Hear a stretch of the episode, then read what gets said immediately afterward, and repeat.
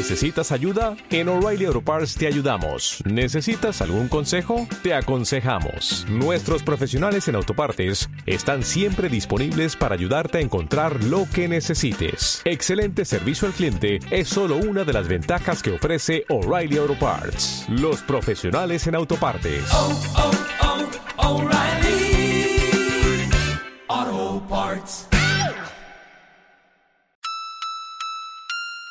Cuando uno no decide el cómo interpretar al, personaje, es muy difícil. Eh, generalmente el director o el guionista exige eh, copiar un muñeco ya preconcebido y en ese caso es como muy, muy complejo eh, acceder a algo que está pensado por otra persona y sentido sobre todo por otra persona. En, en, mi caso, nunca he tenido esa, por suerte, nunca he tenido esa, ese pie forzado de, de hacer algo totalmente concebido por otro sin ningún chance de, cambio. Es decir, como me decías en la pregunta, que eh, tienes toda la razón, es decir, en el teatro he tenido toda la libertad, alrededor de 25 años, eh, de hacer realmente personajes que partían de mí, de mis necesidades, de mis obsesiones y que respondían a cuestiones muy personales que yo quería explorar como artista. Al acceder al cine, que es una industria muy diferente, donde el dinero cuenta, donde los tiempos también cuentan, pues ahí tienes que amoldarte un poco al guion, a la visión del, del director, a la visión también del departamento de vestuario, por ejemplo, que es parte también del personaje, del diseño de, maquillaje. Es decir, confluye un, montón de otros artistas que están trabajando igual que tú y que conciben al personaje también desde su perspectiva. Entonces ahí tienes que empezar a lidiar o a mediar, sin olvidar que es en función del personaje, no el actor, no el director, no el guionista, ni tampoco de vestuario. Es decir, no, no se trata de una manera egoísta de, de ganar mi parte, sino ponerse en función todos de que, de que sea el personaje el que esté más, lo más completo posible. Y en ese sentido me he sentido muy cómodo, por ejemplo, con, en el cine con Santi Andrés, Lechuga, el director, en este caso, me dio toda la libertad para, para crear el, el personaje desde, desde la óptica que él había propuesto, pero lo había propuesto como una especie de, pretexto, ¿no? Para empezar a construir. Y eso fue muy rico porque en un inicio el personaje era basado en un escritor específico que en su momento no estuvo de acuerdo con que su nombre y su persona apareciera. Y entonces, entre los dos, eh, negociamos y empezamos a hablar, bueno, no vamos a hablar entonces de un escritor homosexual específico, sino vamos a hablar de esa generación, es decir, la generación que más o menos nacieron en los años 30 y largo, que es la generación de, de Reinaldo Arenas, de Guillermo Cabrera Infante, de Severo Sarduí, es decir, toda esa generación que está muy marcada por el boom latinoamericano y que de la cual se conoce muy poco. Y, y Lechuga estuvo de acuerdo con, con, con, hablar de todo, es decir, ponerle un poquito de todo. Esos son negociaciones. En ese caso es muy rico, es muy aportador la, la, la visión de, otras, de otros artistas, eh, siempre y cuando sea en función del personaje y no del ego de, de, cada cual. En ese sentido hay que ser como muy humilde, eh, muy chiquitico, trabajar como muy despacito para tampoco despreciar o infravalorar la opinión de, del equipo, ¿no? Que en definitiva también está apostando por la película.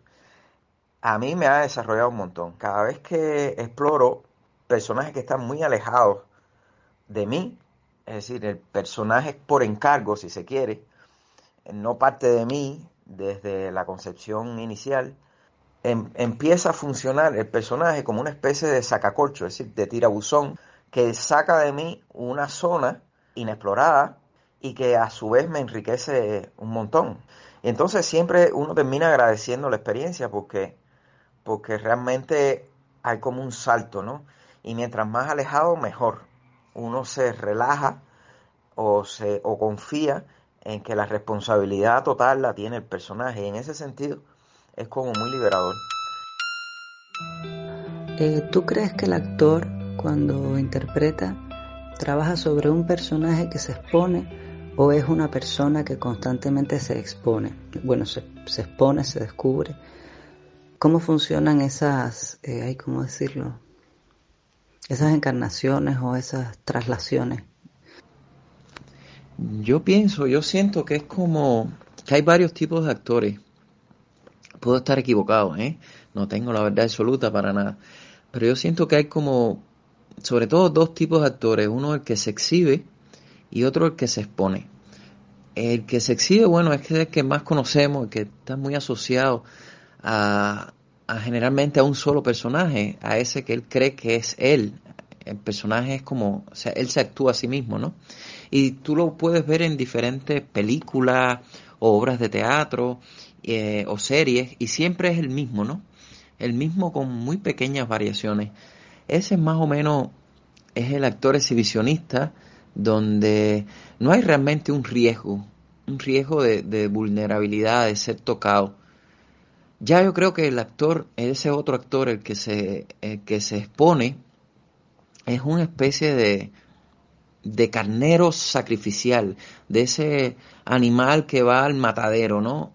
Es, es, es el riesgo de, de abrirte, es el riesgo asumido conscientemente de, de mostrar tu vulnerabilidad más íntima, ¿no? Ese riesgo tiene dos partes, por supuesto. Tiene una parte como muy, muy expositiva de, de, que cualquiera te puede hacer sufrir, ¿no? Pero por otro lado, cuando, cuando estás divirtiéndote, pues es, en la misma intensidad, ¿no?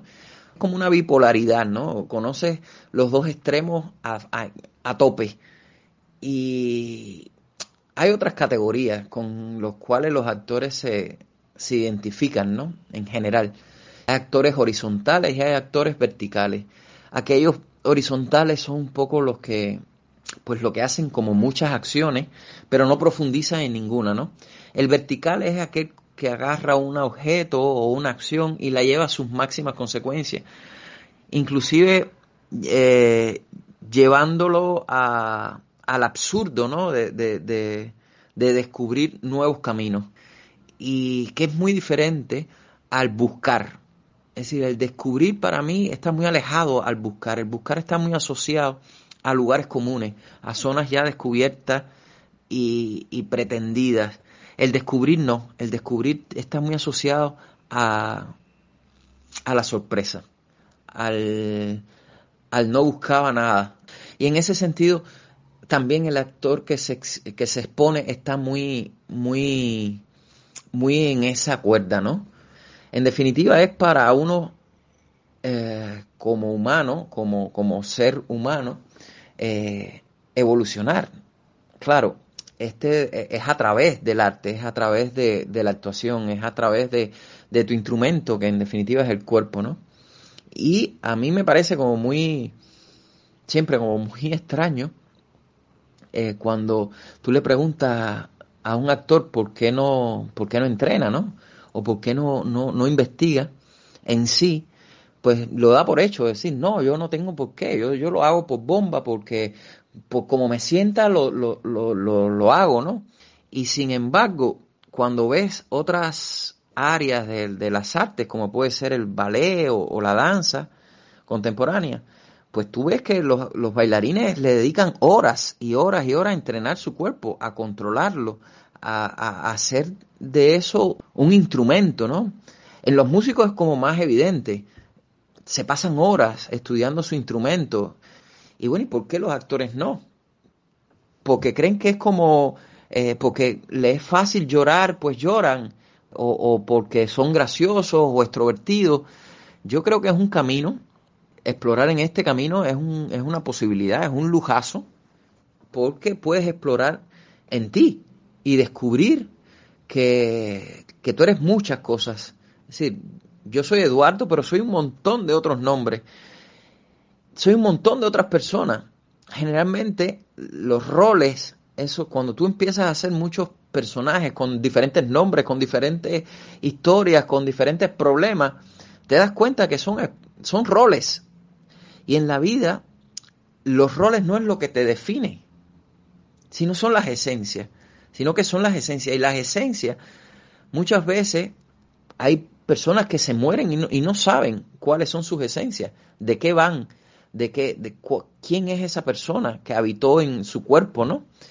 Y yo creo que es un lujo investigar en eso, porque tenemos esa posibilidad de, de investigar, de descubrir, de profundizar en zonas que el común de los, de los mortales no lo hacen diariamente, es decir, y se identifican además con determinadas patrones, es decir, yo soy médico, yo soy eh, médico cirujano, y eso es su identidad en toda la vida, es decir, ellos, aunque ya estén retirados, se siguen definiendo como médicos, cirujanos. Y es algo que el actor, como ha pasado por médico, cirujano, maestro, asesino, prostituta, es decir, ha pasado por tantas vidas, pues sabe que además de esa hay muchas otras más.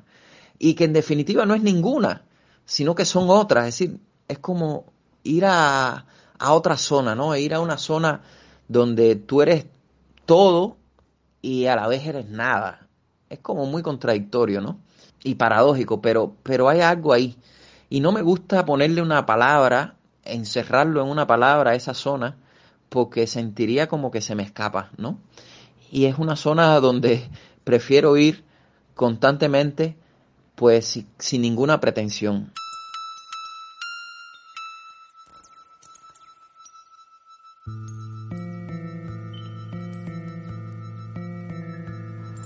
Volviendo a la infancia que tanto marca y tanto define eh, en el futuro de lo que, lo que seremos, recuerdo que, que esas historias que contaba de mi abuelo, pero como si fuera yo, recuerdo que me que por un lado eran como muy sugestivas porque me, me ponía en una posición muy bonita en cuanto a, a yo revivía la historia junto con, mi, con mis compañeritos de la escuela y ellos lo veían, es decir, había como una especie de, de, placer en escuchar esas historias. Y por otro lado, contrariamente, me sumía eh, en un estado como que estoy mintiendo, ¿no? Estoy en esa dicotomía entre el mentir y el representar, un poco que define eh, después lo que los críticos de teatro o los historiadores del teatro o de la actuación, se ha convertido en un hecho estético si es mentira la representación. A mí yo recuerdo que de niño eso me, me martillaba bastante, es decir, estoy mintiéndole o estoy fabulando a partir de una verdad construida. Y la verdad, ¿qué es? Entonces todo eso me martillaba y recuerdo que, que, que ya me iba de esa escuela era el pase de, sexto grado a, secundaria. Y recuerdo que los reuní a todos, los puse un sábado, nunca se me olvida, eh, en el parque, los reunimos, nos reunimos y yo con, mucho con mucha pena y con mucha vergüenza les confesé que no era yo, que era mi abuelo el que había tenido esas historias maravillosas y, y todos me miraron con una cara así de, de, bueno, pero ¿de qué tú vas? Obvio, si lo supimos desde el minuto cero, siempre supimos que no eras tú. Pues en primera porque tú no tienes edad para, para estar en una guerra o para haber vivido en el Mediterráneo. Y en segunda porque tú no has salido de, esta isla, tú no has salido de Cuba. Era como, wow, fue, me dieron un baño de, de, humildad por un lado y me quitaron esa presión eh, en esa dicotomía que te digo y ahí un poco entendí que, la verdad, esa con mayúscula, es la que uno se construye, es la que uno eh, eh, encuentra, o más bien descubre. Es decir, saber que, que lo que tú representas también es, eres tú. Es decir, que hay una presentación más que una representación. Eh, en ese sentido, es lo que me ha acompañado por el resto de, mi vida laboral, eh, como actor o como intérprete. Es decir, me ha definido en el punto en que yo no represento una sensación, yo no recreo un estado, no, no, yo siento profundamente esa sensación y me regodeo en ese estado. Es decir, no hay una, una dicotomía eh, a estas alturas de, de, pensar que no, que no lo que, lo que estoy viviendo no es real. No, no, para mí es tan real como, como la vida misma normal. Y le pongo dos comillas bien grandes a la palabra normal porque realmente para mí no hay ninguna diferencia. En ese sentido, otro, otro, otro motivo que, me, que también me apasiona a la hora de concebir un personaje, ya no de esta manera de a pedido, sino porque nace desde mí, es un poco trabajar también el tema de, la, de lo que es consciente y de lo que es inconsciente. Es decir, en el teatro casi todos mis personajes han sido muertos, es decir, personas que vivieron y las he interpretado. Y eso también me pone en una perspectiva con el tema de la muerte, con el tema de, de lo finito, esa dicotomía entre la luz y la oscuridad. y es más o menos el mundo en que he explorado en el teatro.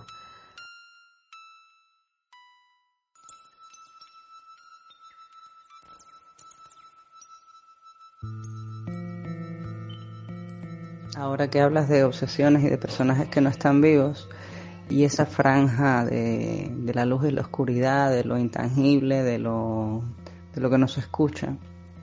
Eh, quería preguntarte, porque cuando se habla de teatro, el público más común siempre suele asociar el teatro al uso de la palabra, ¿no? Probablemente porque el teatro por lo general parte de un texto escrito. Eh, sin embargo, no solo descansa en la palabra, ¿no? Eh, me gustaría que me hables de eso, ¿no? De, ese teatro que no solo se apoya en la palabra para escenificar, para representar. En el teatro yo creo que, a nivel mundial pesa mucho eh, el tema de la palabra y el texto. A mí eh, en un momento me interesó mucho, por supuesto, conocer el, el cómo, la técnica, el buen decir, el cómo decirlo, pero en otro momento me di cuenta de que esa técnica se convertía en una especie de cárcel. Es decir, la palabra por un lado define, eh, define la idea, el concepto, pero por otro lado encierra.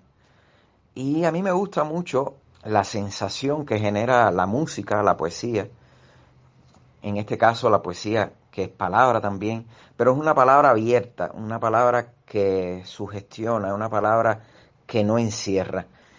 Y en ese sentido es lo que me, me fascina de la música, ¿no? Cómo te puede transportar en tiempo y en espacio a determinadas imágenes o sensaciones que uno no está cotidianamente dispuesto a percibirlas, ¿no? En ese sentido he tratado de llevar eso, esa, metáfora al, teatro o, o la actuación, ¿no? Es decir, mi teatro está pensado o concebido para una lectura perceptual, es decir, no tanto intelectual o psicológica, está más definida a que tú recibas el mensaje, si es que hay tal mensaje, eh, a través de los sentidos más que a través del intelecto. Lo cual no quiere decir que no hay un trabajo intelectual, intelectual detrás de lo que se está buscando, pero está más asociado a los sentidos. La palabra en este caso la utilizo más como sonido que a través de la, de la, de la idea que, la palabra encierra. En ese sentido, hemos desarrollado por casi 28 años una técnica específica para eh, abrir ese tipo de, o acceder a ese tipo de excarcelación de la palabra. Eh, la palabra empieza a recuperar su verdadero sentido que puede ser el sentido convocatorio, el, sentido ritualista, y a mí se me hace como mucho más eh, interesante, ¿es la palabra? No, un poco más viva eh, la palabra. Eh, lo he tratado de llevar al cine, a pesar de que, de que en el cine los tiempos son otros, y me ha funcionado, es decir, de una manera un poco más naturalista, pero me ha funcionado, es decir, desacralizar la palabra como entidad, es decir, que rige todo el texto y darle un poco más de preponderancia o protagonismo a los suspiros, a las respiraciones entrecortadas, que también son palabras, a las intervenciones. Es decir, poblar un poco el texto dramático que generalmente encierra tanto y va a, lugares comunes, poblarlo un poco de este mundo más sonoro, más sensorial, y en ese sentido he aprendido que es más liberador. Me recordó a, la, a Levi Strauss y el postestructuralismo y eso, lo que dices de la palabra. Ese vaciado semántico a la palabra, ¿cómo recibe eso normalmente el público? El público, en este caso, cuando uno accede a estas zonas de, de la percepción, pues es arrastrado. Es decir, el público no, no puede más que o defenderse o dejarse arrastrar. Una de las dos. Y también es una pulsación. Es decir, es un pulso en que, entre el actor y el público. Muchas veces termina el público perdiendo. Es conducido, queriéndolo o no, hacia determinadas zonas de, de, su percepción a, sentir determinadas, determinados estímulos. Yo, por ejemplo, ya, ya cuando tenía 18, 19 años, me definió mucho una puesta en escena que vi que se llamaba Las Ruinas Circulares de, de la directora Nelda Castillo. En aquel momento eh, yo no entendía, pero, pero, para nada, lo que estaba viendo. Es decir, mi intelecto más bien fungía como obstáculo para, para entender lo que la propuesta teatral me estaba eh, exigiendo. Realmente confieso que tuve que verla alrededor de nueve veces para empezar a entender por otros caminos. Y cuando digo entender, era a esa percepción, es decir, empezar a entender con los sentidos. Es como, como lo que me pasó también, eh, ya no en el teatro, sino en, en, la literatura cuando leí por primera vez Paradiso, ¿no? De, de José Lezama Lima. Es decir, me estaban proponiendo un nuevo, un nuevo reino, un nuevo, un nuevo lenguaje. Y en ese sentido, siento o creo a lo mejor puedo estar muy equivocado y estar mandándome falsos telegramas a, mi, a mi intelecto, pero creo que el público le pasa ese tipo de, tiene ese tipo de reacción, o de no entender para nada qué le está pasando y obligarlo a su vez a prestar mucho más atención y concentración y tener de nuevo que volver a, a releer el espectáculo, es como una especie de propuesta a una nueva eh, visión. Es muy enriquecedora, pero por otro lado trae enconados enemigos, es decir, es de extremos. Eh, por un lado la gente se siente como, como ofendida porque no entienden nada, y por otro lado eh, los fans son como a morirse porque sienten que, que hay algo que le está diciendo una verdad muy grande. Entonces, tengo estos dos extremos, es decir, o aliados espectaculares o enemigos acérrimos.